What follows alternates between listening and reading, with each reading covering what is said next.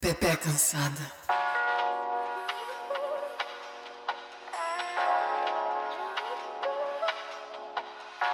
Se você é mulher, você está cansada. Se você é uma mulher que se relaciona com o macho heterotop em qualquer escala, você deve estar mais cansada, cansado ou cansada ainda. Pois vamos ser cansados juntos.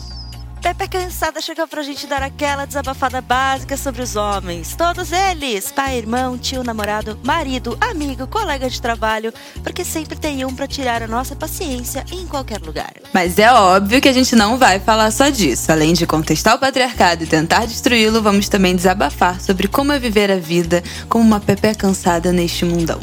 Ah, e ainda contamos com a sua ajuda para trazer historinhas, desabafos e o que mais estiver no seu coração, porque não está fácil para ninguém.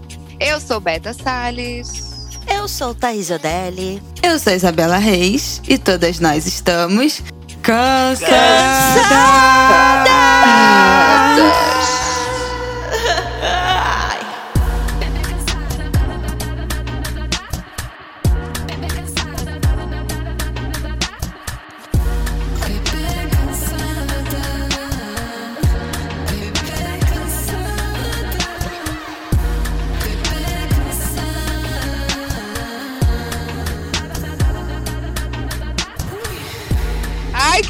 Saudade, Bela! Bela voltou!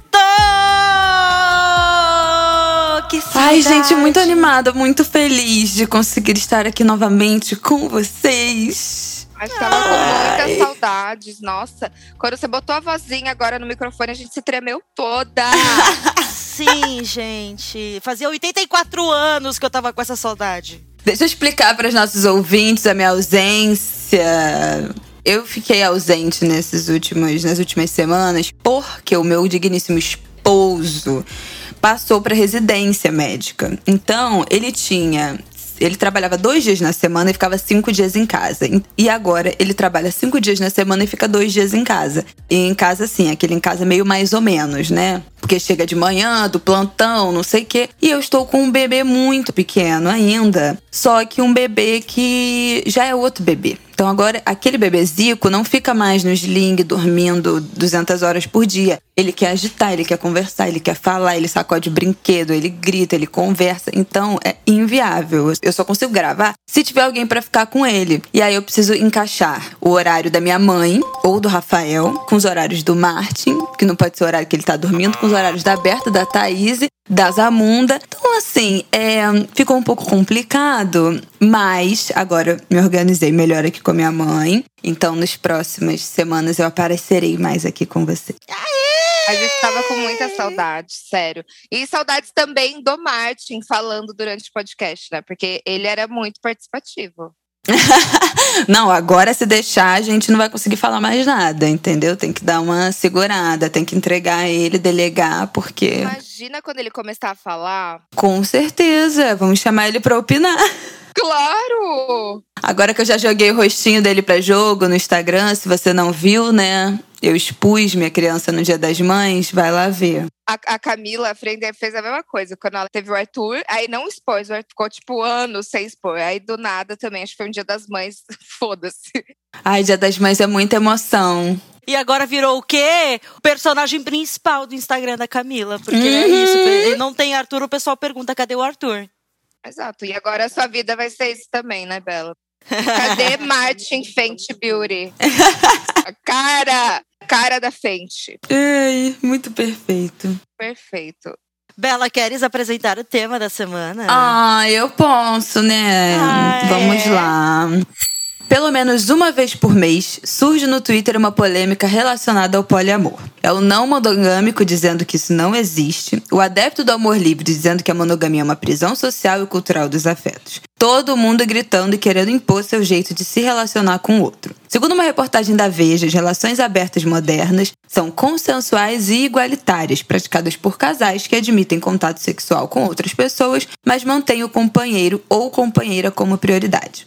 Não há números concretos sobre a preferência entre relacionamentos abertos no Brasil, mas segundo a mesma reportagem, as pesquisas pela pergunta o que é relacionamento aberto aumentaram 70% nos últimos 12 meses, enquanto a busca por relacionamento aberto significado cresceu 300%. ou seja, o interesse explodiu. Pois vamos falar aqui sobre isso mesmo: monogamia, poligamia, poliamor, relacionamento aberto, trisal, quadrisal, essas coisas todas. Tudo o que for da temática dos relacionamentos vai ser o nosso papo aqui de hoje, tá, queridas? Polêmica! Polêmica. Polêmica, polêmica. Ai, eu já começo dizendo que não sou a favor, que eu acho uma palhaçada. acho um papo tilelê, cafona. Já tentei, não deu certo. Gente, não para de ouvir aqui, pelo amor de Deus. Continua ouvindo a gente. Continua ouvindo. Perdão, viu, minha gente? Vamos seguir. Só queria deixar um, um desabafo. Não, eu sou a favor com ressalva, porque, sei lá, eu, eu já olho pra monogamia como um negócio meio, mano.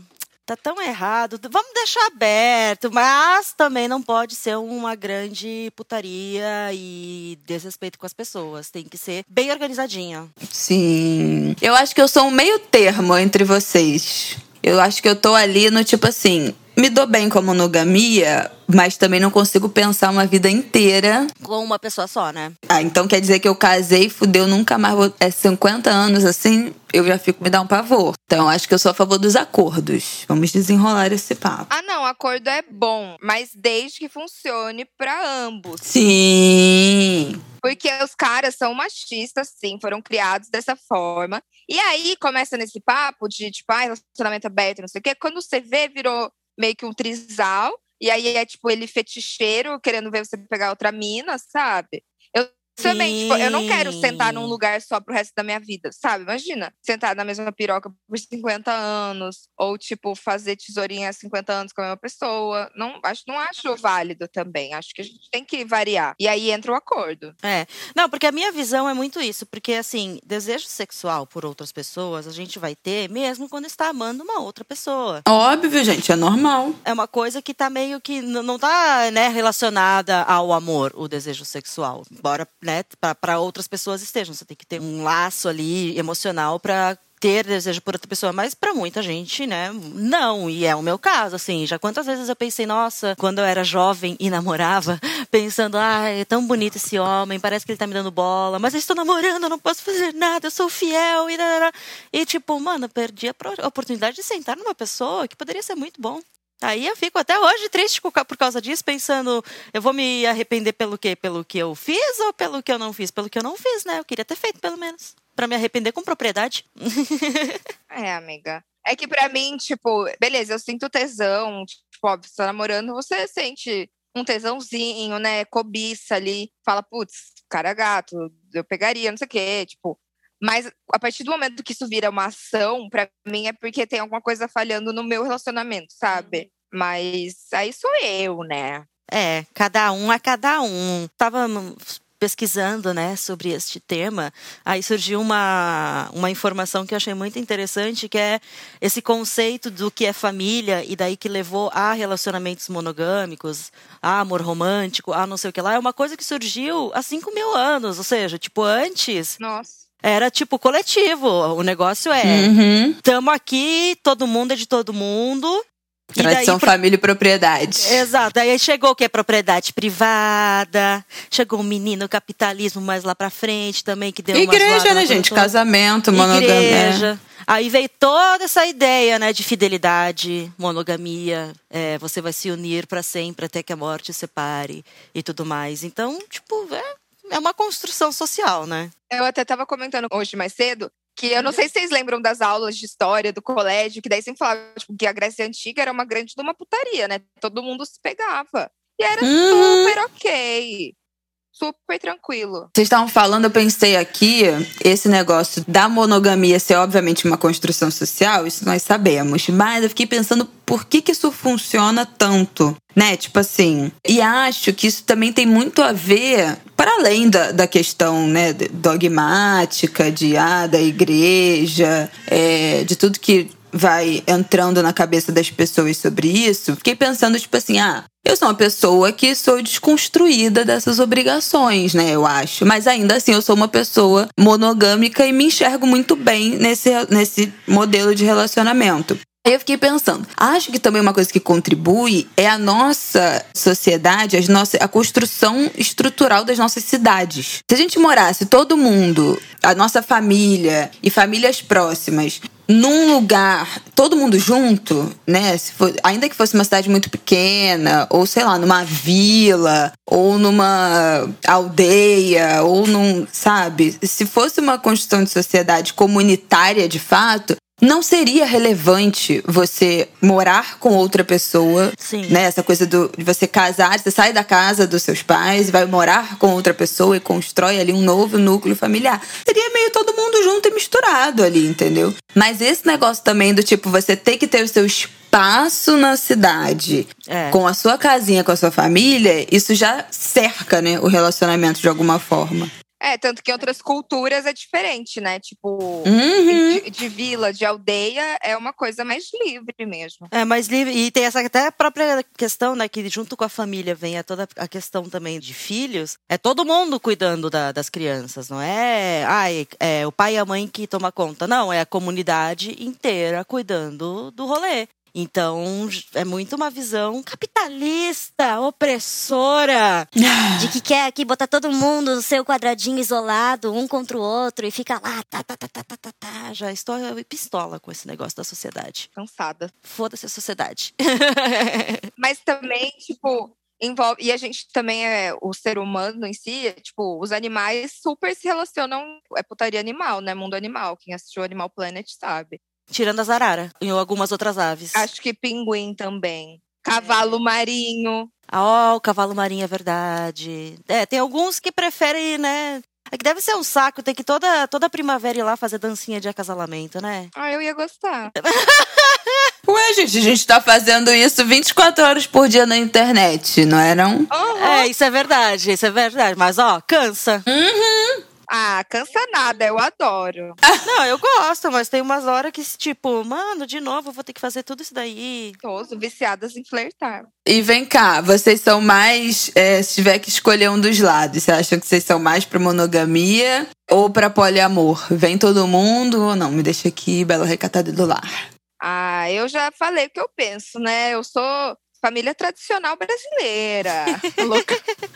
Ai, eu adoro, sabe? Eu não consigo, não. Já tentei, não consigo. Não, eu, eu nunca tive uma experiência de relacionamento aberto. Também a minha experiência com relacionamento monogâmico não foi grande coisa, né? Mas eu hoje eu penso que eu iria mais pro relacionamento aberto. Tanto pensando no que a outra pessoa vai querer ver outras pessoas, eu vou querer ver outras pessoas. Mas no sentido força vital, eu seria mais monogâmica, porque eu não tenho saco de lidar com muita gente, não.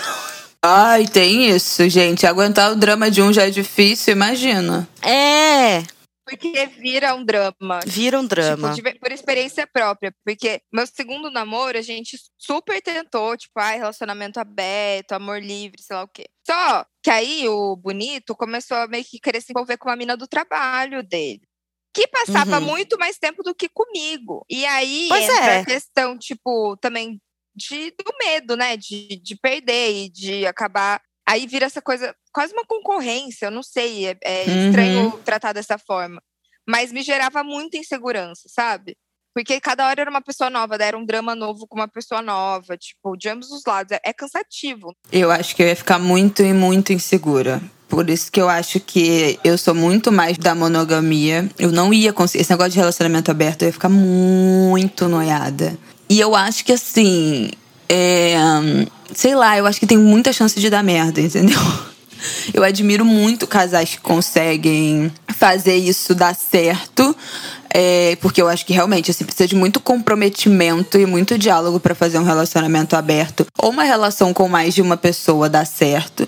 Mas eu acho que tem muita chance do tipo de uma conversa entroncada, sabe? De, cara, eventualmente você se apaixonar por outra pessoa. Acontece. Eu acho que acontece. Eu não acho que a gente Sim. consegue controlar tanto essas coisas eh, como algumas pessoas acham. E assim, com um filho, gente, não dá pra você deixar essa uma porta aberta pra dar uma merda Mas tem isso ainda, né? nesse sentido, entendeu? Mas o que que eu acho? Eu, eu sou adepta da monogamia da conversa. Então, assim, eu não me imagino é, estando, abrindo o meu relacionamento nesse modelo do tipo, ah, não, então, se você quiser pegar alguém, pega. É, se eu quiser pegar alguém, pego, mas nós somos as pessoas fixas. Eu me imagino muito mais no modelo de, Sim. ah, não, então, se a gente quiser pegar alguém juntos, aí é uma. Aí eu acho viável, entendeu? Tipo, é, a gente sair juntos pra ficar com alguém, sei lá, numa casa de swing, qualquer coisa assim. Eu acho que é uma coisa que me apetece muito mais. Eu acho que mata essa vontade de estar com outras pessoas, que é completamente natural. E eu não me sentiria insegura e traída, porque eu ainda estaria lá, né, no controle da situação. É óbvio que a gente sabe que esse controle, gente, quem quer trair, quem quer fazer alguma coisa faz, né? Sabe que esse controle é tudo ilusão da nossa cabeça. Não existe, né? Mas eu acho que eu aproveitaria mais a situação e eu me sentiria mais confortável.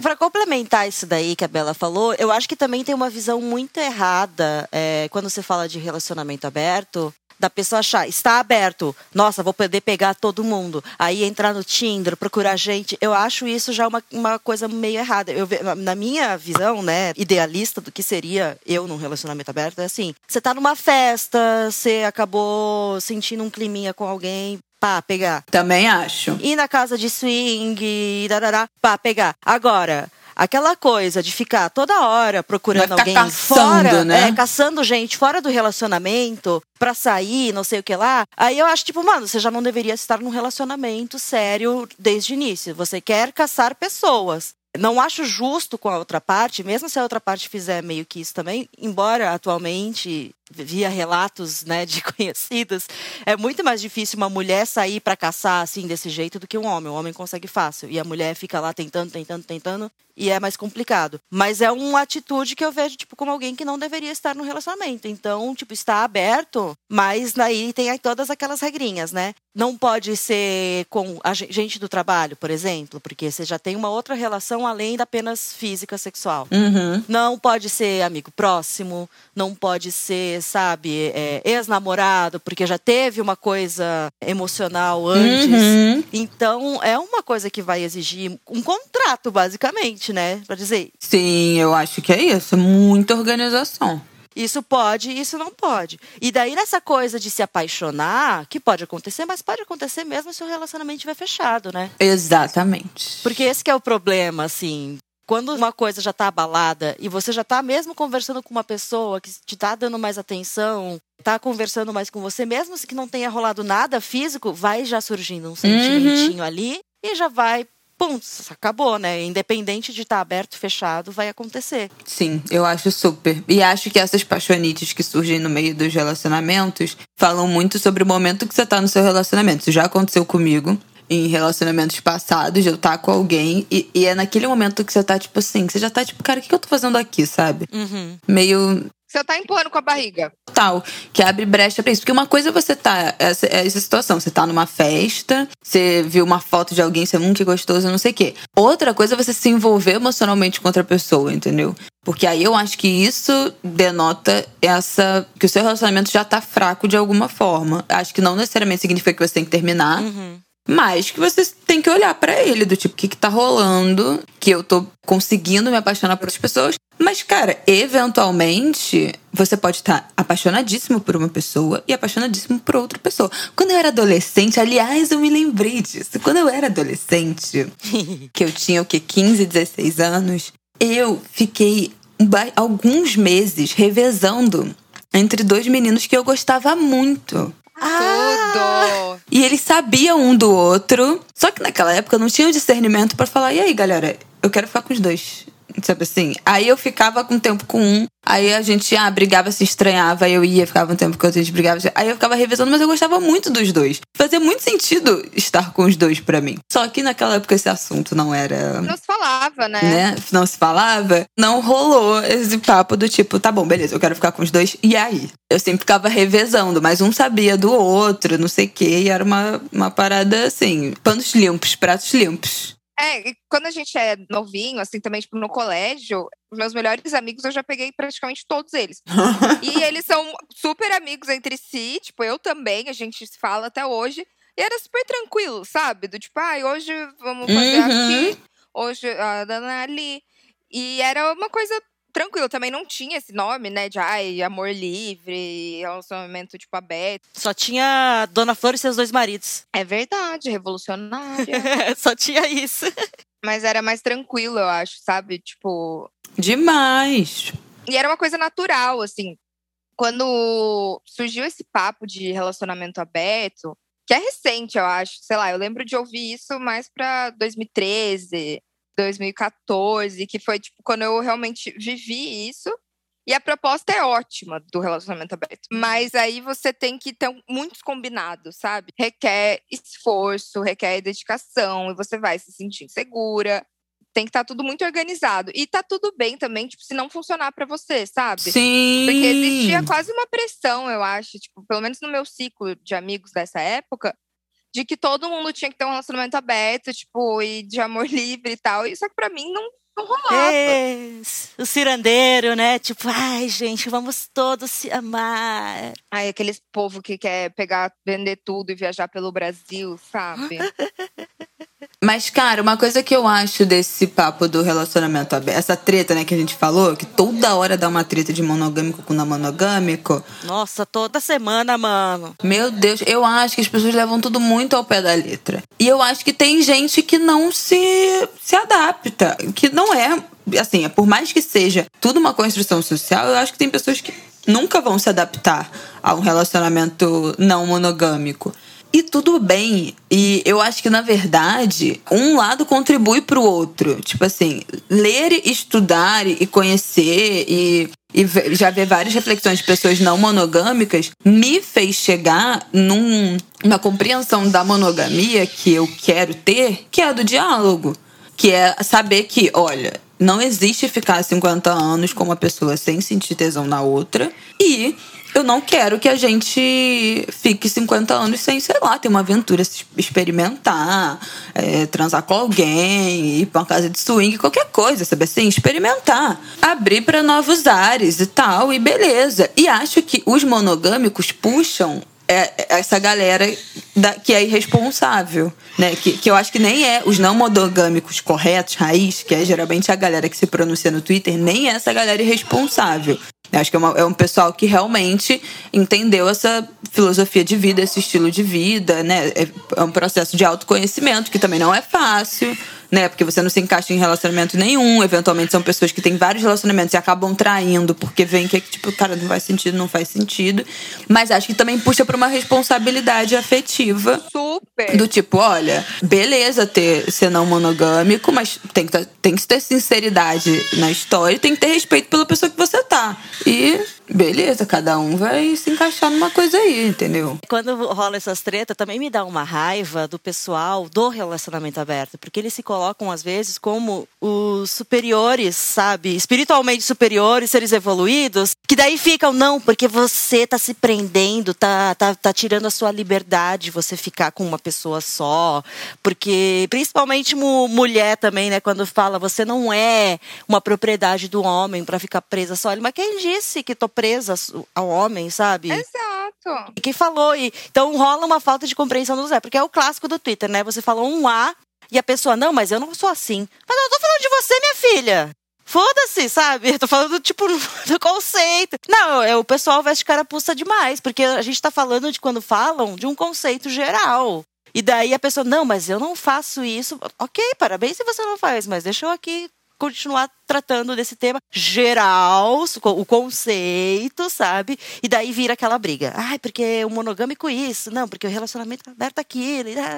Ai, gente, cada um funciona de um jeito, cada um é de um jeito, respeita. E você falou isso do swing, eu lembrei, tipo, não sei se isso já aconteceu na família de vocês. Minha família é do interior de, daqui de São Paulo. E as minhas tias avós e minha avó, elas iam muito em casa de swing com os maridos. Mas muito Gente, assim. que legal! Legal, né? Minha tia Neuza, ela é doida. Aí ela ia, ela e o tio João, a tia Cida, eu, eu dando os nomes das tias, mas tudo bem. Aí que o tio João já faleceu. Mas eles iam super, sabe? Pra dar uma renovada, assim, tipo, tinham filhos e tal. Gente, meta. Meta, meta de vida. A minha avó teve uma época que ela namorava quatro ao mesmo tempo. Aí eu ia tomar cafezinho da tarde com ela todo dia. Aí cada dia era um. era o Baruel, o seu não sei o quê, tipo, super livre, sabe? O barbudinho. Cada dia um pra comer um bolo diferente. Né, A, pessoa madura, mais velha, ela já tem uma sabedoria, né? Ela já vai estar se desprendendo desse, desse negócio do tipo, vamos ali curtir, mano. Vida, a gente trabalhou 30 anos, sabe? Sem se divertir, vamos se divertir agora. Tipo, criaram sei lá quantos filhos, negócios, sabe? Tipo, trabalharam pra caramba. Ah, vá, vá pro swing mesmo. Exato. Não, eu, eu tive uma experiência de ir em casa de swing, mas eu achei muito complicado porque a questão estética da coisa. As mulheres eram bonitas, os homens não dava. A crise estética também. É que nem bar, né? Tem o bar que você diz, não, porque aqui o público é assim, e nesse, não, esse aqui é o público mais minha cara. O público desse que eu fui era tipo o cara que ouve sertanejo. Então tava todos os caras, tipo, com aquela calça jeans, bem mais ou menos, nada, nada estilosa, um cinto, uma camisa polo pra dentro da calça. Apertando o saco na calça jeans. Não, nem isso, ela era folgada. Apertando o saco, pelo menos ia ter um estilinho, até porque já, já sou, sou a favor de homem com de calça mais, mais justinha. Mas não deve ser saudável pro saco do homem. Assim como não é saudável pra peca da mulher, né? Abafa. É. Mas tudo bem, depois no rolê você vai tirar mesmo, sabe? Vai ficar a maior parte do tempo lá pegando um ar. Mas daí é aquele, aquela corrente dourada, sabe? Ali no pescoço. Ai, eu adoro! Aí eu pensava, mano, as mulheres ali, tudo produzida, tudo bonita, e os caras daquele jeito que, tipo, mano, acabei de sair, sei lá, do jogo de bocha. Não dava vontade de pegar, sabe? Acabou que foi só, tipo, olhar, espiar e dizer tchau, porque não tinha um cara, assim, que eu fiquei a fim de, ma- mano, vamos fazer, rolar uma troca entre esses. Só as mulheres eram legais, só, só isso. Aí, então, gente, se vocês têm recomendação depois da pandemia de casa de swing com estética boa, indica pra nós. Já foi na nossa casa, aqui em São Paulo? Nem conheço, amiga. Amiga, é uma casa ali em Pinheiros, assim. E lá, no começo, todo mundo, tipo, ficava pelado. E se você quiser, você pode ficar pelado. Curtir seu rolê numa boa, sabe? É, já chega, nu. Daí você tá lá de boa dançando, alguém passa pelado. Tinha uma festa também que eu ia quando eu era mais nova, que. Ai, não era Venga Venga. Enfim, uma festa também, que a galera só ia pelada, sabe? Tipo, e óbvio, daí rolava umas surubas e tal. E é uma experiência é divertido, sabe? Eu acho que é diferente também, porque daí entra nessa coisa da tia-avó, de ir pra casa de swing, dar uma variadinha no cardápio. É diferente de você se relacionar, de fato, com mais de uma pessoa ao mesmo tempo. Eu tenho vontade de ir no swing primeiro pra olhar. Eu falo, gente, eu nem sei, eu acho que não vai me dar vontade de fazer nada, porque assim, sei lá, né? Eu acho que a crise realmente é estética, dependendo do lugar que você vai, é uma coisa que não tem nada a ver. É uma de pessoa nada a ver. Então, eu sinceramente não sei se eu ia, né, conseguir. E eu acho que eu preciso chegar a outro patamar. Porque eu acho que seria capaz de avançar em alguém que chegasse perto do meu esposo, da minha geladeirona frost frio. Eu ia falar, querida, você está louca. Quem deixou você encostar no meu marido? Aí é que tá o negócio. Uma vez eu tava conversando no grupo de amigos e chegamos no assunto, né, homenagem e tudo mais. E aí fiquei sabendo que existe uma regra de que é a mulher que tem que chegar na outra guria ou no outro cara pra, tipo, fazer a proposta. Uhum. É a mulher do casal que tem que chegar e fazer a proposta. Não é o cara do casal e nem a pessoa que tá de fora, sabe? Quem tá mandando ali é a mina. Vocês já fizeram a homenagem? Curiosidade. Hum, Não. Eu já fiz, já fiz. Eu já fiz eu- e eu fico muito confusa, não funciono bem. Porque eu sou um pouco. Eu tenho um pouco de dislexia. Conheço algumas pessoas que falam isso. Que é muito difícil você se concentrar em realmente sentir prazer. Não, mas aí é que tá. Eu acho que é, vai com muita ansiedade de eu tenho que sentir prazer, eu tenho que dar prazer pro outro, eu tenho que estar toda hora em contato com as, todas as pessoas pa- participantes. E aí você acaba ficando nervoso e acaba sendo muita informação e você não relaxa. Aí não dá certo. Mas acho que eu consegui dar uma relaxada e aproveitar, assim, sabe? Só que eu não fiz do jeito que eu queria também, né? Quer dizer, eu fiz com outra guria, eu, eu- duas gurias, eu e ela e um- o outro cara. Mas eu queria que fosse dois caras também. Mas aí, chegar pra conseguir alguém que tope isso. Que entramos novamente no machismo da coisa. Claro. Alguém que tope isso. E eu acho que. Nossa, eu acho que com dois homens não ia rolar pra mim, gente. Eu ia ficar muito perdida. É uma confusão. Porque é, é uma piroca de fora dali. Daí tem, tipo, uma outra buceta. Assim, você não. Eu não sabia onde eu botava minha mão, onde eu botava minha boca. é tipo jogar twist, sabe? Assim, você fica. eu acho muito confuso. Tem que rolar uma organização. Vamos dizer, é que nem. Vamos fazer uma referência bem Thiago Leifert aqui, só pra relembrar. Não, que nem jogar RPG. Ah, não. Tem que ter um mestre tem que ter um mestre que vai ali organizar no RP, vai, vai de, ah, agora isso, agora sim. Eu acho que o homenagem tem que girar em torno de uma pessoa. Isso. Então, tipo assim, se eu for fazer, eu quero ser a estrela da situação. Exato. Eu quero todos me servindo. Eu não quero ter que, entendeu? Fazer nada para ninguém. Nossa, eu penso a mesma coisa. Eu quero que o negócio esteja ali acontecendo pra mim. Eu só quero deitar e dizer: aproveitem. Me usa. Eu não quero ter que ficar pensando no outro, eu quero ser o centro da situação. Aí eu acho que pode ser bom, entendeu? É. Mas é difícil, porque daí voltando, né? Assim, para mim a questão do homenagem sempre foi essa coisa de meio machista mesmo. Era tudo em torno do cara, porque eu também era tipo uhum. um cara e eu e mais uma amiga. E aí, eu acho que isso pode abrir pro nosso próximo tópico, que é, tipo, se vocês têm a impressão de que os homens se aproveitam desse discurso do amor livre para, enfim, exercerem aí a sua masculinidade e, tipo, se aproveitar disso, sabe?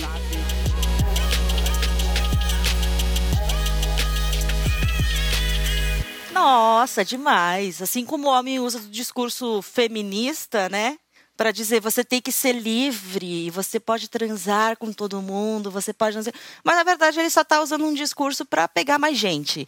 Então eu vejo muito isso Tipo, por exemplo, tô lá no, no aplicativo. É, já botei para aparecerem homens e mulheres. E a quantidade que aparece de homens colocando estou num relacionamento aberto é muito maior do que a quantidade de gurias fazendo a mesma coisa, sabe? Eu nunca vi mulher, tipo, ah, eu, meu é aberto para os dois.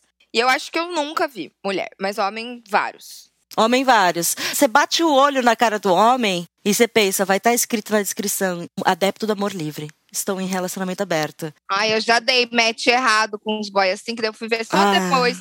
Aí fui lá e desfiz. Desfiz o match. Falei, ah, não tem o menor saco.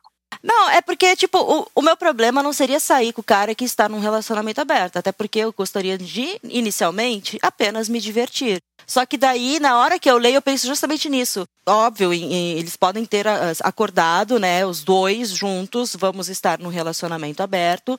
Mas a minha visão é, acaba sendo essa: o cara tá ali aproveitando dessa situação para pegar o máximo de pessoas possíveis é que a gente já parte do princípio dessa masculinidade meio tóxica e meio abusiva, né? Tipo, para mim isso já é meio broxante. Óbvio, pode ser que não seja, que seja bem acordado e tal, mas eu acho que dando, né, tipo, esse scroll assim no feed, a gente fala, puta, não, não dá. Já dá aquela desanimada, assim, ah, não, esse daqui eu não vou nem, nem me incomodar, porque já tô vendo que é treta. Já sabe como é que tá.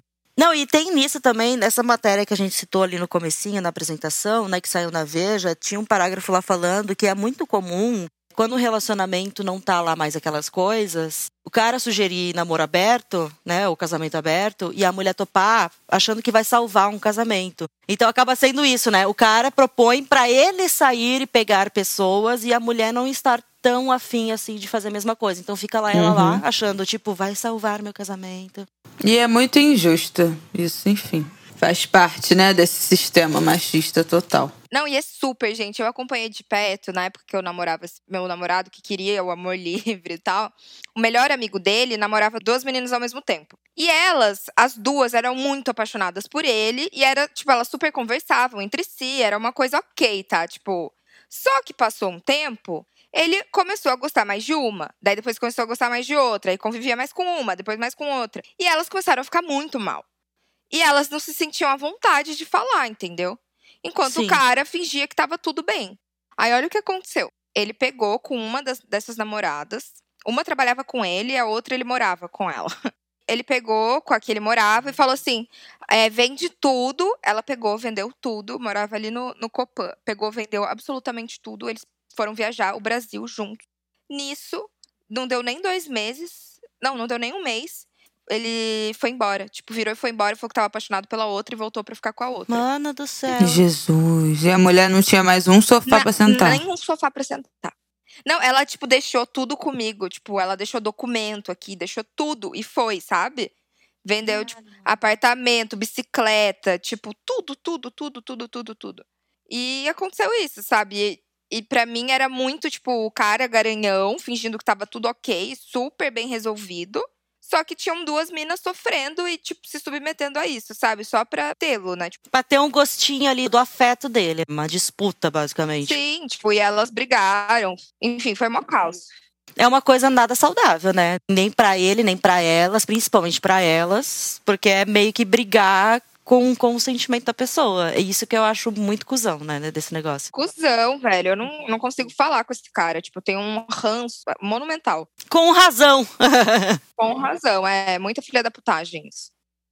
Vocês conhecem alguma história de alguém que ficou, tipo assim, 20, 30 anos casado e não teve nenhuma um relacionamento fora do casamento? Pensando assim, casais que não se permitiam isso que a gente tá falando, né? De ir pra uma casa de swing, nem que fosse fazer coisas juntos, ficar com outras pessoas juntos, que era só, tipo, uma relação monogâmica e que não rolou nada fora. Eu não conheço. Todos os casais rolou. Eu diria meu pai e minha mãe, mas só por não ter provas concretas de que coisas aconteceram, né? Vai saber o que, que rolava naqueles bailinhos lá do, do, do, do VAR no Indaial.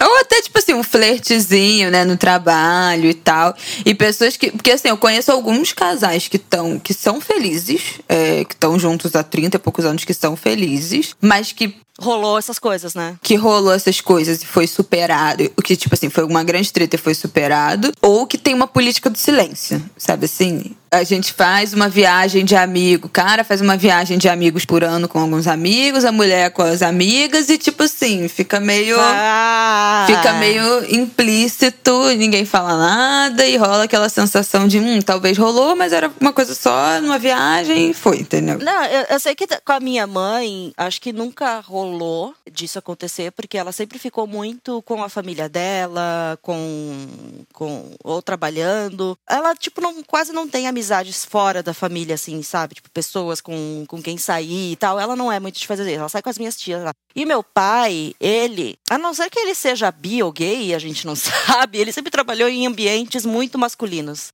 E ele era caminhoneiro, né? É, é ainda caminhoneiro. Então ele viajava bastante, mas assim, a minha mãe brincava dizendo: "Ai, você deve ter um irmãozinho por aí", mas meu pai nunca deu nenhum indício de que ele estaria saindo com alguém, sabe? Ou tem uma segunda família lá no Paraná, sei lá, uma coisa dessas. E ele também, ele vai sair, ele- não viaja, ele não, não faz nada, ele só vai no máximo jogar bola com os amigos ou jogar bote com os amigos. Mas a minha mãe, ao mesmo tempo, ela também é muito insatisfeita com ele. Acho que ele também deve ter alguma insatisfação com ela. Às vezes ela tá tão inserida nisso, né? Tipo, nesse meio, que talvez ela não veja uma saída, enfim, né? Não, eu acho que ela já cansou de homem mesmo. Ela já teve que lidar tanto com meu pai que ela, não- mesmo se se separasse, ela não gostaria Já mais de deu, ter que já lidar deu. com homem. Exato, eu acho que a minha mãe é apenas cansada. A minha mãe não consegue se relacionar mais com ninguém. Assim, minha mãe tá solteira, acho que já vai fazer uns 10 anos, não consegue. Minha mãe tem amigas tal, e, tipo, é muito difícil, porque é isso, cansaram dos homens. Daí ela fala: eu não vou ficar com qualquer cara, tipo, eu, eu me Não, e recuso. da faixa etária, né? Os homens dessa faixa etária, sei lá, 50, 60 anos, cara. Se pra gente que tá até lidando com alguns homens que têm algum nível mais de desconstrução, tá difícil, tu imagina Pra esses caras. pra essa galera da cidade. Pois é, não, é sinistro. Ah, então, se a mulher tá cansada. Porque às vezes eu fico achando isso, entendeu? Tipo assim, a monogamia total, plena, é antinatural. existe. Não tem jeito, É. não existe. Então, assim, as pessoas que é, assinam esses contratos por 50 anos, 40 anos, são felizes? Porque, ah, não, porque meus avós ficaram 30, 40, 50 anos juntos. Gente, não era feliz. Muito raro. Tinha essa imagem, né, de família feliz, mas quando você vai investigar a fundo, ah, seu avô teve uma amante, É tipo, é tipo os casais que ficam postando toda hora no Instagram. Exatamente. Esses aí são os mais frágeis. Eu até enfiei meu dedo no meu próprio olho sem querer agora com isso. Porque eu vejo assim, quanto mais tá postando mensagenzinha fofinha no Instagram, cara, mais treta tem ali. Não, eu sei por experiência própria isso aí. Não, eu também. é, Eu lembro quando eu estava tendo um caso com o cara casado. É Juquinha? Não, não Juquinha. Juquinha tava separado na época, né, que eu saí com ele. Agora que ele voltou. Não sei se você sabe dessa tour, Bela, mas Juquinha voltou pra mulher. Eu sei, acho que a última vez que a gente gravou, tu não tinha fuxicado, menina. Ela e ela que te contou. Pelo amor de Deus, você soube direto da fonte essa informação. Ah, eu fui fuxicado isso. Agora está ali, sabe o quê? As últimas fotos no Instagram de Juquinha é só mulher. Família feliz, né? Família feliz. E eu vejo muito isso, Monogâmico. mano. E, Mono. e esse cara casado, quando eu saí, era isso. Era postzinho de família feliz, sabe? Ele até uma época deu uma di- diminuída, mas depois era aniversário, vai ter o postzinho feliz do aniversário, vai ter o postzinho feliz do dia das mães. E, e- e, tipo, ok, todo mundo faz isso nessas datas comemorativas. Mas se você pegasse, fosse ler o texto e soubesse o que está acontecendo por trás do postzinho feliz, você fica, hum, aham, é isso mesmo que você tá sentindo, né? A quantidade de amiga da minha mãe que sai com um cara casado é surreal, assim, tipo, das mulheres de 50 anos. Eu conheço, né, gente que só sai com casado. Não, e é bizarro, assim, porque daí os caras se comprometendo que vão largar da mulher, mas ao mesmo tempo ficam postando mil coisas com, com ela. Da mulher. E aí traem, to assim, toda semana. Tem umas histórias absurdas. Tipo, ai, eu lembrei de uma coisa. Uma amiga da minha mãe, olha que louca. Pegou, tatuou o nome do boy, tipo, de rena, assim, ó, nas costas. Ah, de rena, pelo menos. Mas só pra fazer um charme, chavecar, tipo, achando que ia realmente conquistar esse cara, que ele ia terminar o casamento e tal. Eles já estão, tipo, né, esses uns 10 anos. E ele não termina com a, com a mulher e segue lá, fazendo a outra de otária. Não vai terminar nunca, gente. Não vai terminar, mano. Isso é uma coisa que desconstruiu muito na minha cabeça com a relação dos meus avós. Porque meu avô morreu três meses antes de eu nascer. Ele e minha avó ficaram juntos o quê? Mais de 30 anos. Ela casou com ele com 19, 18. E ela tinha 50 e pouco quando. 50, eu acho, quando ele morreu. E a minha avó até hoje fala do meu avô como se fosse o grande amor da vida dela. Ela se emociona até hoje. Né? Ela criou uma imagem dessa relação, desse casamento e, e desse, e desse homem pra mim que era, nossa, sabe, aquela família de revista. E aí meu pai falou: minha filha, a sua avó tem essa imagem, mas eles não eram, ela não era feliz. Né? Porque seu avô era um cara super, tipo assim, sabe aquele pai da família tradicional que nem conversava direito, era só o provedor, que não tinha essa, não tinha esse afeto, não tinha esse carinho, não tinha eu acho que não era nem o caso dele ter outra mulher, de ter coisa, nada disso. Não existe nenhum relato disso. Mas também não era essa relação dos sonhos, entendeu? Então, assim, a sua avó criou essa imagem, mas não era isso. É que era, era super idealizado, né? Não sei se vocês Total. assistiram aquele filme. O filme com a Fernanda Montenegro, que A Vida Invisível. Ah, não assisti. Não. Gente, é muito massa, porque fala exatamente sobre isso, assim, do tempo dos nossos avós, que casavam muito cedo e tinha essa coisa de família perfeita. E mostra muito, de uma forma muito forte, assim, e incômoda, as relações sexuais que elas tinham com, com eles. Tipo, e as primeiras relações, que era tipo um estupro, sabe? E não conheciam o próprio corpo, e não sabiam o que estava acontecendo, mas tinha que seguir naquela vida com aquele cara. É um filme muito legal, assim, pra. Pop-up é dando que você recebe. Ai, é, desculpa, já adiantei aqui, porque eu lembrei. Mas sabe que isso me lembrou? Que um dia eu tava lá em Vitimarsum, eu tava conversando com a minha avó. E aí eu tava comentando que na época eu morava com a Fefa, né, que dividia apartamento comigo, e ela tinha começado a namorar a Bárbara. E aí a minha avó já veio aquele tipo, nossa, mas são duas meninas? Elas namoram? E eu, sim, nona, elas namoram, normal, mas ela, mas funciona e tal, nona. Se eu pudesse escolher, eu estaria pegando mulher e não homem. Aí ela parou por um momento assim para pensar dela. É, realmente, as coisas só começaram a acalmar depois que o nono parou de, de vir atrás e me procurar. Eu fiquei, caralho, tadinha, mano. Parece mó feliz. Ela teve, ela engravidou dez vezes. Ela teve dez filhos. Caceta. Então, Jesus. acho que ela chegou num ponto da vida dela e que, a, que ela já, tipo, não aguenta mais engravidar. E, e- e transar era isso, né, pra eles. Transar pra ter filho. E depois eu fiquei sabendo que o sonho dela era ter uma dupla sertaneja com a irmã. Então, tipo, Ai, nem sei se ela bonitinha. queria constituir família. Ela ama todo mundo. Ela, tipo, diz que quando eu vou visitar ela, ai, eu choro sempre pensando em você lá sozinha em São Paulo, se tá bem, se não tá, ela se preocupa pra caralho, ela é amorosa pra caralho. Mas assim, é, não é uma coisa que ela escolheu. E provavelmente muitas vezes em que ela teve que transar com meu avô, não foram momentos que ela escolheu. E aí é uma coisa muito foda.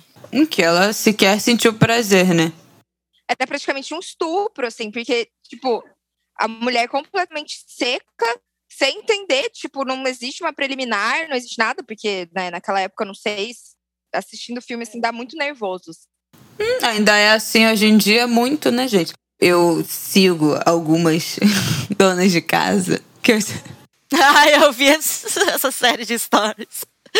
Gente, eu tô nesse desvio de personalidade de seguir várias donas de casa cristãs, total. Esse é meu alter ego.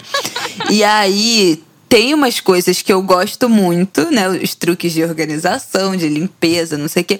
Tem uma mensagem nelas desse negócio do tipo de você valorizar a sua casa, você cuidar da sua casa, desse ambiente, que, né, que não é só um teto que você mora, é um lugar que você precisa construir ali uma relação, uma memória, que eu também gosto muito dessa linha de pensamento.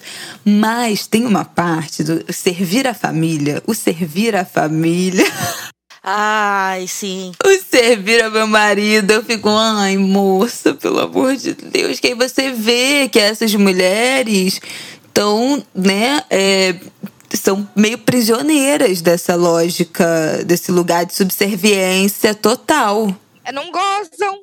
Nossa, eu, eu tenho uma, um primo meu que ele é casado, mas ele é super de sussa, assim, mas ele e a, e a mulher dele são super religiosos. A gente é amigo e tal, e às vezes eu converso, né, com ela. Mas daí ela fala: Ah, eu não concordo com muita coisa que você fala sobre os homens, Thaís. Porque pra ela, e né, uma visão que vem da religião dela também, que eu não sei agora qual é, você está aí, você, e seu marido são os parceiros. E você está aí para ajudar o seu marido, sabe? Eles têm essa visão. Pra, tipo, pra ajudar ele a prover cada vez mais e deixar estrutura pro boyzinho. Então, e por isso que é uma coisa que ela diz que ela fala, ah, eu não concordo muito com você quando você fala mal de homem. E assim, eu sei que meu primo, apesar dele ser mais fechadão e mais quietão, mas ele é um cara super sussa, sempre respeitou. A gente era muito amigo e apegado quando era pequeno, eu e ele. Então ele tem uma coisa maternal dentro dele também, sabe? Ele ajuda nas coisas. Mas a visão dela é essa. é- é O seu marido, vocês são uma parceria. É Deus uniu vocês. Você tem que servir e amar o seu, o seu marido sempre. Você não reclama do seu marido. Aí eu fico tipo, ok. Mas isso que a, que a Bela falou da- da- das blogueiras de, de dona de casa. Gente, eu amo. É que é outra vida, né? Eu me sinto assistindo, sei lá, uma série. Eu me sinto. É uma coisa que não faz parte da minha realidade. Real Housewives. New Housewives. Eu me sinto assistindo, assim, pessoas de outro planeta. Eu não conheço ninguém que seja assim. Tipo, de fato, entendeu? Tudo bem, a minha avó, mas eu não conheço ninguém jovem. É, da nossa idade, do nosso meio, não tem. Então, parece.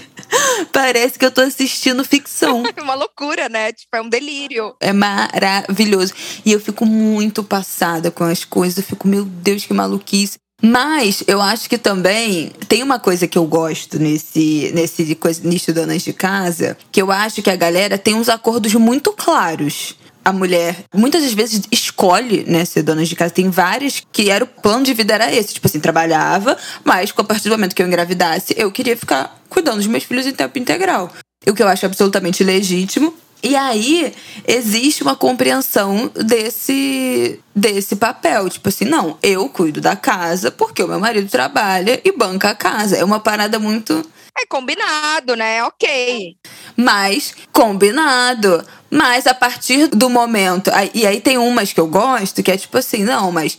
A minha prioridade é meus filhos. Então, assim, todo o resto da casa é secundário. Eu gosto dessa linha. Então, tipo assim, foda-se. Tipo assim, a mulher não fica se sacrificando porque, ai, precisa estar com a calça do marido passada, entendeu? Essas coisas. E dos caras que também chegam junto, apesar de ter a sua função delimitada. Eu gosto mais da- dos que têm essa maior fluidez entre os papéis, entendeu? Tem várias linhagens das donas de casa. Exatamente, porque tem umas que são muito assim, pá, lá, cristãs, que aí não dá pra mim. Aí eu enlouqueço, eu falo, não. Ai, me, me passa esses perfis, eu quero seguir.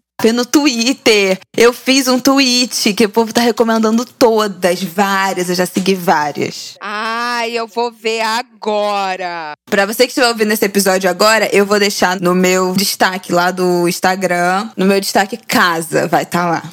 Não, mas é, é, é, importante ressaltar também neste momento, e pode, Raquel, bota a internacional aí pra tocar.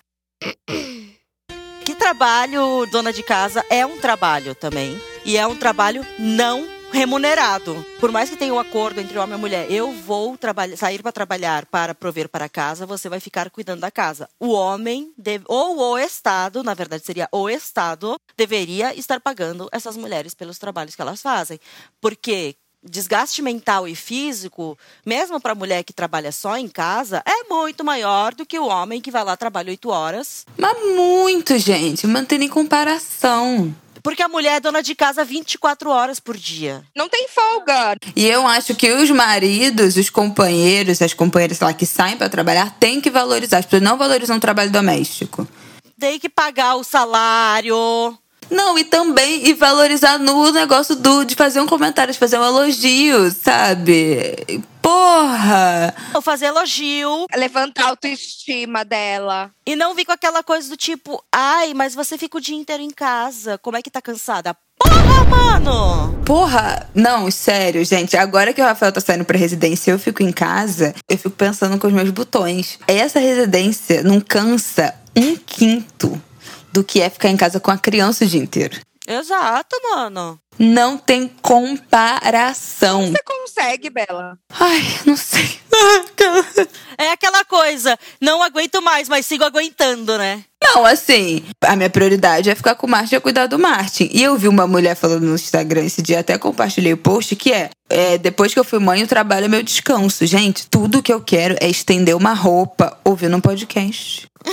é eu sentar pra fazer um, sabe, assim, gravar um. deixar a criança com alguém pra vir gravar aqui um podcast. Pra mim, eu estou folga. descansando. E olha que o Martin é uma criança muito tranquila. Ele não fica o tempo todo mamando, ele não grita o tempo todo, não chora o tempo todo, ele fica sozinho brincando de boa. Eu consigo ajeitar coisa da casa, eu consigo ver uma série, eu consigo ficar no celular, eu consigo fazer coisas. Não é uma coisa que, tipo, me enlouqueça essa rotina com ele. É muito melhor do que eu esperava. Mas ainda assim, você tem, você fica vigilante o tempo inteiro, entendeu? Você tá responsável por uma vida. Então, tipo assim, você tá o tempo todo em estado de alerta. Né? Se a criança botou um troço na boca, se se sujou, se não sei o quê, se tá respirando, se tá mamando, se tá com fome, se não sei o quê, não sei o quê. Então, assim, a hora que eu boto meu podcast, eu vou fazer minha bela comidinha, que eu adoro cozinhar. É o seu momento. Ou que eu vou ah, estender minha roupa. Nossa, eu desligo. Tipo assim, filho, o quê? Hã? É o momento de desligar pra mim. Muda muito, né? Tipo, porque pra gente, né, isso, trabalho jamais seria descanso. Descanso é, é tipo, deitar aqui, ver uma sériezinha, não sei o quê. Nossa, a cabeça fica muito guerreiras. Guerreiras do lar que estão aqui nos ouvindo.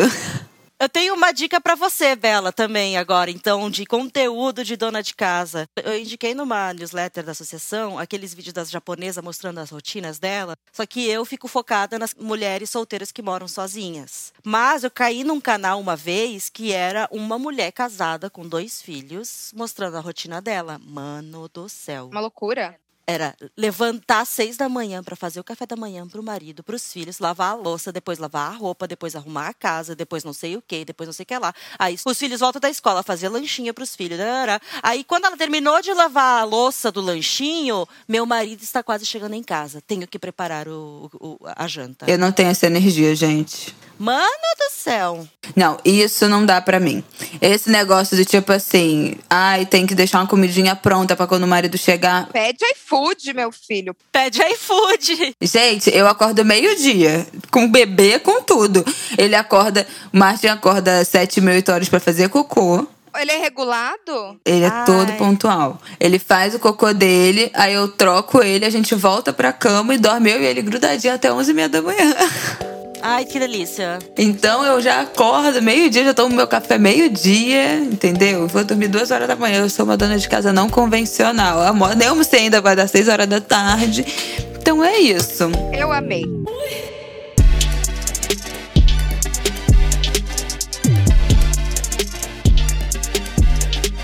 Gente, vamos falar, puxar para um quadro, pelo amor de Deus? Vamos, porque a gente tá falando mais que o homem da cobra hoje. Não, gente, já mudou de assunto horrores. Deixa eu ver, temos crédito ou débito? Ai, gente, eu paguei um Ou chorou por cima ou chorou por baixo? Eu tenho os dois. Essa semana eu tô assim, ó, cheia de conteúdo. Vamos começar pelo chorou por cima ou chorou por baixo? Gente, depois de uma safra seca pra mim, eu finalmente peguei alguém. Ai, gente.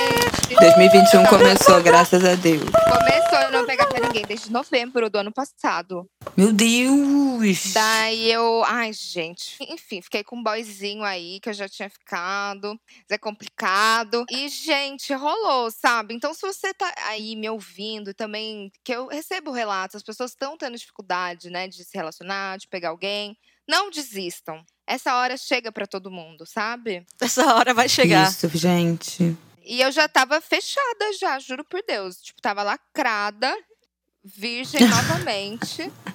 Mas foi tudo. Foi bom, chorei por baixo. Um milagre. Pela primeira vez nesse podcast. Arrasou. E eu vou dizer então que também chorei por baixo porque consegui também sair com alguém. E sabe qual foi o milagre? Não foi alguém que eu conheci na internet. Nem Twitter, nem aplicativo, nem nada. Foi através da amizade da praça. Porque estávamos nós, reunimos esse grupo da praça, né? Que é um grupo pequeno de amigos da praça. E a gente estava tomando um negocinho. Aí, de repente, apareceu, tipo, tava andando assim na rua um conhecido de uma das integrantes do grupo que a gente chama de cachorrada, porque, né, os cachorros nos uniram. E aí, é, o cara se juntou ao rolê, ficamos lá conversando em espaço aberto, tomando um negocinho, e daí todo mundo, Thaís, ele tá afim, não sei o que lá. Deu, ai, gente, é bonitinho, mas eu fico com vergonha com essa pressão de vocês, vocês pressionando e não sei o que lá. Aí, cada um foi embora pra sua casa depois, e todo mundo, ô, Thaís, tinha que ter chamado o cara, vai continuar bebendo na sua casa, não sei o que lá. Ai, gente, é muita gente aí, né, falando as coisas, tá, tá, tá. Só que no que eu cheguei em casa, já tinha uma mensagem do moço no Instagram. Ma- Ele mandou um, oi, gata, quer jantar? Eu, bora! Aí ele veio aqui em casa, a gente jantou. E pronto, se aconteceu. jantou. E se jantou, então rolou uma maravilhosa chorada por ah, baixo. coisa foi, foi boa. Acontece, eu só não consegui, né, na frente de todo mundo, fazer a piranha. Mas a piranha na internet existe. E daí Adorei. funcionou. Eu tenho um chorou por baixo também. Bom, meu primeiro chorou por baixo é estar de volta nesse pod. Ai, muita emoção, Ai, muita alegria, muito é um tesão de viver, entendeu? Você faz muita falta, minha amiga. Ai, muito obrigada, Picas. É, e o meu outro chorou por baixo, pensando aqui na data que esse podcast vai sair, eu posso dizer então que mês passado eu fiz uma publi de vibrador e ganhei vários Ai, vibradores. isso é lindo demais. Gente, benza a Deus. E na mesma semana que eu ganhei os vibradores da publi, eu ganhei dois recebidos de vibrador. Então, a minha casa virou. No momento, acho que tem mais de 10 vibradores diferentes na minha residência. Aê! Gente, dá pra fazer um mostruário, Amei. praticamente, de vibrador. Aí já compra aquela cristaleira bonitona. Exatamente. Aqueles armários de farmácia antigos, sabe? De vidro, Ai, vai de ficar metal. lindo os pintão lá. Com aquelas gavetinhas bem pequenininha pra guardar os lubrificantes, Ai, necessário. Então, são muitos estímulos diferentes. Eu, obviamente, ainda não testei todos, né? Porque eu sou uma mãe ocupada e cansada, né? Então, às vezes, chega à noite, eu só quero, tipo, ai.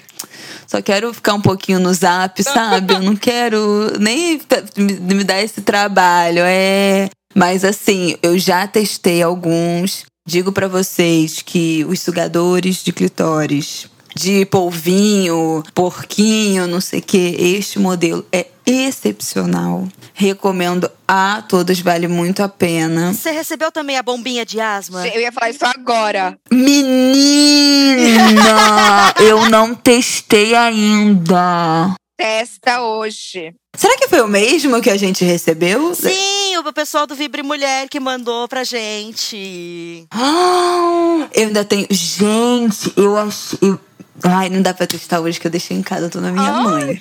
Mas, gente, eu olhei aquilo ali, eu falei, meu Deus. É de um lado é um sugador e o outro é um negocinho que imita É uma linguinha assim, né? Ah, Eu tô passada chocada com aquilo. Aquilo ali, Eu ainda não testei. ele faz o serviço completo. Ai, empolguei. Amanhã tem. É, mais chorou por baixo. A mãe merece, a mãe tá on. Ai, graças a Deus. Ai, coisa boa. Vamos pro crédito ou débito? Crédito ou débito? Gente, eu tenho. Eu passei uma vergonha, assim, ó, no débito, nervosa. No dia das mães, eu saí pra comprar um presente pra minha prima, pro primeiro dia das mães dela. E eu estava de moletom cropped. Tá, tipo, amarrei uma bolsinha aqui na lateral, meu moletomzinho cropped. Saí com a minha mãe pra fazer. Pra comprar os bagulho. E eu vi que tava todo mundo me olhando muito estranho, sabe? Tipo, e. e falei, o que que tá acontecendo tal? Aí fui pegar um negocinho na minha bolsa. Quando eu olho pra baixo, eu só vejo a biqueta rosinha, assim, ó. O peito todo de fora. A direitinha. Toda pra fora, assim. Eu fiquei, juro pra vocês, eu fiquei uns 40 minutos com o peito de fora. Mas por quê? Cara, e você tava sem sutiã, só do cropped. Só de cropped, sem nada embaixo. Jesus! Eu sou rainha de fazer esse tipo de coisa. Amiga, só- você tá amamentando, amiga? Porque é, às vezes eu me vejo assim. Eu já postei story assim, daqui a pouco eu volto e falo, meu Deus, eu acho que meu peito tava aparecendo, aí eu vou lá pagar. Ai, que loucura, né? Vocês viram aquele story do Carlos Bertolazzi com o pinto de fora? Que ele foi fazer um recebidos de pizza. Sim! Aí ele filmou a pizza e tal, tipo, daqui a pouco uma bengola mole, assim. Aquilo foi muito bom! Aquilo foi maravilhoso. Eu tenho salvo até hoje. Gente, como assim? Eu tô passada que tô com um peito de fora. Sim, fiquei horas. E eu, sabe, quando você vê que as pessoas estão olhando estranho, assim, tipo, muito estranho. Falei, nossa, tipo, tô de boa aqui. E eu nem senti frio no mamilo, sabe? Porque eu, normalmente você sentiria um frio, um vento, tava frio. Um ventinho batendo. Gente, essa é minha vida, esse é meu clube, mas é porque, né, a criança larga o peito do jeito que tá ali, tu fica. Daqui a pouco, meu Deus, eu tô saindo de casa com teta de fora. Ah, eu quero usar essa estratégia pra seduzir na praça. Ups, pulou meu peito. Ai, desculpa. Amiga, eu não seduzi ninguém, tava toda errada. Porque tava o moletom virado assim em cima, com a bolsinha presa. Então meu peito devia estar todo amassado.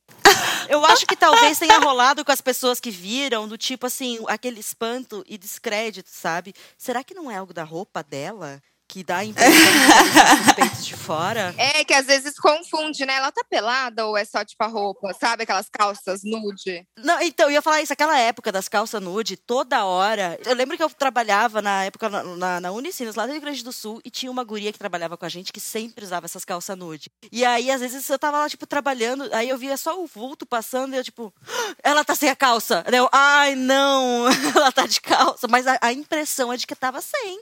Gente, sim. Olha, a vida é uma aventura, né? A vida é uma aventura. Eu lembro que eu já fiz dessa, já fiz dessa, mas era só mostrando a bunda mesmo, sabe? O clássico, estou de saia e mochila. O meu peito direito, eu não sei o que acontece com ele. Quando eu gravava, produzia o de férias com ex, a gente tinha uma casa de direção que era na frente da casa de gravação. E aí tinha piscina e tal. Sempre que acabava de gravar, a gente ia pra lá, tipo, tomar ceva, fazer churrasco. Aí um dia a gente inventou de fazer briga de galo na piscina.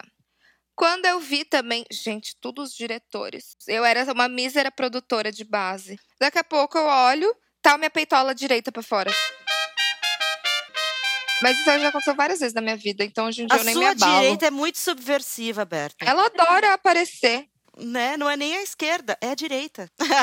Socorro. Ai, eu não sei se eu tenho crédito ou débito, gente. Eu devo ter, né? Porque, meu Deus do céu, maternidade é só perturbação, mas no momento não estou lembrando. Mas isso do peito de fora já virou normal, assim.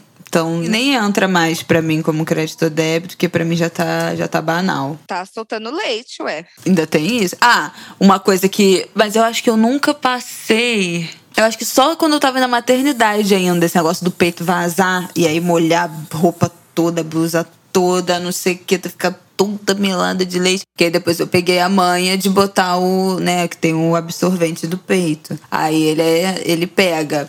Mas esse negócio de vazar também é muito comum, gente. Meu peito tem, vaza umas 200 vezes no dia, mas aí agora eu já tenho, né, a, o hábito A manha. o absorvente lá de ficar segurando o peito, mas essa é uma super vergonha. Ai, eu acho que eu vou dar um pra minha prima. Ela tá o dia inteiro vazando também. Gente, tem que usar isso, senão não tem condição. Eu tenho estoque em casa. É como se fosse um absorvente mesmo, que bota no sutiã. É, imagina, porque não tem uma válvula ali pra você fechar o peito e puf, não vai pingar mais. Não tem. E às vezes a criança chora, aí automaticamente o peito esguicha. Sério? O peito ouve? Eu juro por Deus, é assim. É tipo, Alexa, solta leite. Só que o Alexa é chorar. Eu achava que era mentira. Eu falava, gente, não é possível. Isso, isso é mentira, isso é mentira. E não é. Criança chora, o peito já começa. Olha como o hormônio é. É o hormônio, loucura. Ou então ele tá fazendo uma gracinha, assim, muito linda. Aí você fala, ai, como eu amo esse bebê. Aí o peito vaza. Quando ele tá mamando em um, o outro começa a esguichar. Então, tem que ter. A gente tem agora outra categoria. É chorando por cima, por baixo e pelo meio. Exatamente. Ou esguichando pelo meio. Esguichando pelo meio é o meu modo agora, mais do que qualquer outro. Caramba, minha amiga. E você, Thaís, tem alguma coisa? Não, não, não fiz muita coisa. Não, não existi muito essa última semana. Ah, fez amor. Tá tudo normal. Fiz amor. Tô fazendo amor com oito Com pessoas. Oito pessoas. é com essa que a gente vai abrir esse episódio. É verdade. Já esqueceu até do tema, tá? É verdade. Eu esqueci. É que a gente fala pouco, né? Não, a gente fala pouquíssimo, gente. Então vamos pro nosso último quadro, finally. Vamos Sim. pro Enem que se recebe. Ah, eu já falei, né? Eu dei spoiler. O meu é, A Vida Invisível é muito legal pra você entender um pouco da sua família, das mulheres da sua família, tipo, do lugar que elas vieram, de tudo que elas passaram, porque a gente idealizava muito esses relacionamentos dos nossos avós, dos nossos pais, das pessoas mais antigas, e na verdade não era um mar de rosas. Na maioria das vezes. É um filme bafo. Fernanda Montenegro, Carol Duarte no elenco. E muito lindo, muito lindo. Assistam. Cinema Nacional, bombando. Quase foi pro Oscar esse filme. Foi quase, foi cogitado. E, e outra dica, vi que tem outra dica aqui também, sua, Ber. Pensando também nessa coisa de relação sexual, tipo, super machista, de religião. Vocês assistiram Nada Ortodoxo? Sim, muito boa série. Amei. Muito boa e eu fiquei muito chocada. Eu não sabia como funcionavam, tipo, as relações sexuais nesse caso e o lance da matriarca da família, tentar estimular a mulher, tipo, a dar só pra engravidar, esse lance dela nem lubrificar, sabe? Tipo, aquela Sim. coisa. É super incômodo, Doída. é doído. E passa nos dias atuais. Então, tipo, é uma menina super jovem que cresceu numa família ortodoxa em Nova York. Até então, ela é super feliz com a religião e com a família, com todo o background. Mas quando ela casa e ela percebe que ela tem que virar uma ser, servi- ser- subserviente do esposo e, tipo, da família, ela quer fugir, ela vai fugir. Não, é que ela também não pode fazer as coisas que ela quer, né? Que ela sonha em ser pianista. Ela fazia aulas de piano escondido antes de casar, pra, né? Não, não podia ter essas, essas ambições e tudo mais. E ela acaba. Até porque a mãe dela também fugiu, né? A mãe dela também era dessa comunidade ortodoxa que também fugiu. Então ela vai pra Berlim Muito boa série. e foge. Muito boa. Não, e é linda, aquele final. E fala de um contexto de judeus ortodoxos, mas a gente sabe que algumas denominações cristãs, né, pentecostais, né, mais conservadoras e tal, são assim mesmo, né? É, casa cedo, tem que escolher esperar, é, tem que servir ao marido, à casa, a mulher não pode ter vontade, a mulher não pode fazer mais nada. Isso é muito comum. E é doido você ver isso passando nos dias atuais, sabe? Que é um recorte Uhum. tão, é tão distante da nossa vida, né? Então É. você vê, tipo, uma pessoa, sei lá, da sua idade, que poderia ser você, passando por tudo isso, assim, é, é puxado. Eu tenho duas dicas. Uma, eu já acho que eu já até dei aqui, mas eu vou repetir porque tem tudo a ver com o nosso tema, que é o livro Por que Amamos, do Renato Nogueira. Por que Amamos, o que mitos e a filosofia têm a dizer sobre o amor. Eu achei o sumário dele aqui, eu já li, é um livro delícia, facinho de ler. E aí tem, ó, entre os capítulos, tem um capítulo que é o amor policonjugal e outro capítulo do amor romântico ao poliamor. Tem outro também, O Amor e o Ciúme. Então ele fala muito dessa construção desse amor romântico, dessas instituições que entram nessas relações da igreja, o casamento, propriedade privada, como é que isso constrói, constrói essa ideia de monogamia. E fala sobre essas sociedades tradicionais em que as relações não se constroem desse jeito. Então, esse livro é muito bom, muito tranquilo de ler dentro desse tema. E outra coisa que eu vou indicar é o canal, na verdade é o canal do YouTube, mas também no Instagram, da Lucy Gonçalves. Deixa eu achar aqui. Bom, o nome dela é esse. Deixa eu pegar o Instagram é, certinho. A arroba perfeita para indicar vocês, porque a Lucy, ela é não monogâmica. Hum. E ela é não monogâmica e ela fala é, de como foi essa descoberta. Ela tem alguns vídeos no, no YouTube que ela fala desse processo de. A arroba dela é Lucy Gonçalves Sá. Ela fala como é que foi essa descoberta da não monogamia. Ela é uma mulher negra, é, bissexual. É, e agora ela acabou de casar, ela ficou noiva é, de uma outra, com uma outra mulher. Mas isso não faz dela uma pessoa que não, né, monogâmica. Não seja, ela é, continua não. sendo não monogâmica e ela fala de como é que foi essa descoberta, porque foi muito sofrido. Ela casou muito nova, adolescente, eu acho. É, com menos de 18 anos, ela casou, foi morar com um namorado. Então foi um processo, assim, ela se descobriu não monogâmica e ela divide isso, conta e tal, dentro da bissexualidade e agora noiva também. Então é bom pra gente aprender, né? Nossa, ela, e ela é super novinha, né? Super! Eu acho que ela tem 22 anos, gente. Quê? Caralho, gente. E já tá noiva de novo. 22 a 23. Ela é mais nova que eu. Ela é mais nova que eu. A gente tem o mesmo biquíni, eu e ela. Esse aqui, ó, a teta fica tudo, gente. Ai, que maravilhoso. Ah, da Maria Joana. Então eu recomendo muito. Eu adoro todo o conteúdo dela, mas em especial isso tem muito a ver com o nosso tema de hoje. Eu quero indicar uma coisa nada a ver com o tema. que é uma série que estreou faz pouco tempo na Netflix, que é o Sons of Sam. É muito sobre né, o assassino, um serial killer, mas também sobre um jornalista que cobriu esse caso. Que era um, um assassino, David Berkowitz, que ele matava aleatoriamente as pessoas em Nova York nos anos 60, 70, desculpa. E aí, quando a polícia pega ele, ele confessa todos esses assassinatos. Foram, será, sete pessoas que ele matou, mais sete que ele quase matou e não sei o quê. Mas, conforme um jornalista lá, que esqueci o nome dele agora, é Maury... Maury alguma coisa.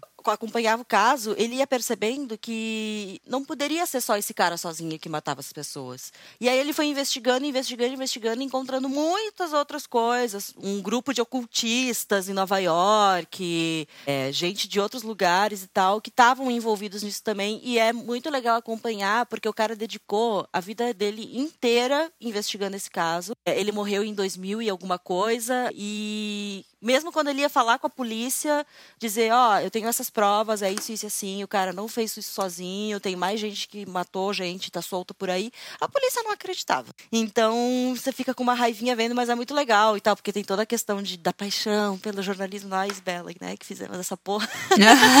Adorei! Fica, Ai, o jornalismo. Coisas criminais já adoro, então... É, e esse envolve jornalismo também, e é uma série muito legal, são cinco capítulos, se eu não me engano. E relacionado de certa forma com o tema desse episódio, eu queria indicar também o livro Os Despossuídos da Ursula Le Guin. É um livro de ficção científica, mas o que é muito legal nele é que assim é que é sobre um é narrado sob o ponto de vista de um cara que vive num planeta que na verdade é a lua de um outro planeta, onde todo mundo é basicamente socialista. É, as pessoas não têm propriedade própria, os filhos são criados pela comunidade inteira. Tipo, você tem um filho, até quando ele completa, sei lá quantos, dois anos de idade, ele sai da sua casa. Ele vai num abrigo coletivo de crianças, porque a comunidade inteira cuida da criança.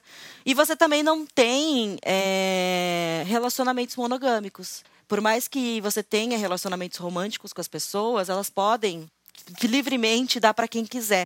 E daí esse cara ele tem uma vontade de conhecer uh, o planeta né, da, da, da, da onde se originou o povo dele. Só que esse planeta é um planeta super capitalista, onde tem riqueza, sabe? Onde tem propriedade privada. Então é meio que um choque, assim, de, de visões e de culturas quando ele vai para esse outro lugar e tudo mais.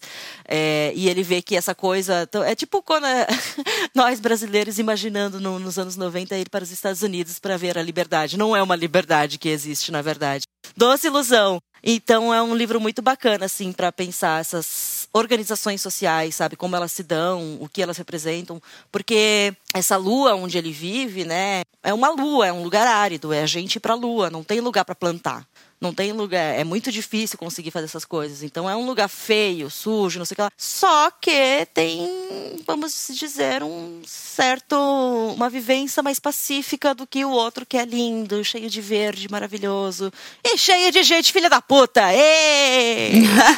ah, e o mundo, nosso mundo, né, que conhecemos. Ai, pois é. Nosso mundo, é isso. Gente, adorei. É. Tava com saudade do nosso papo. Eu também. Ai, vamos fazer uma foto foto, faça um cara aí.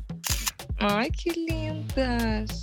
Ah, lindas! Tocou tudo. Ai, gente, espero conseguir voltar mais vezes, tá, meninas? Vai voltar. Vai voltar. E nossas ouvintes também, porque eu sinto saudade, eu adoro esses papinhos. E é o meu descanso sem filho. Vem descansar mais com a gente, Bela.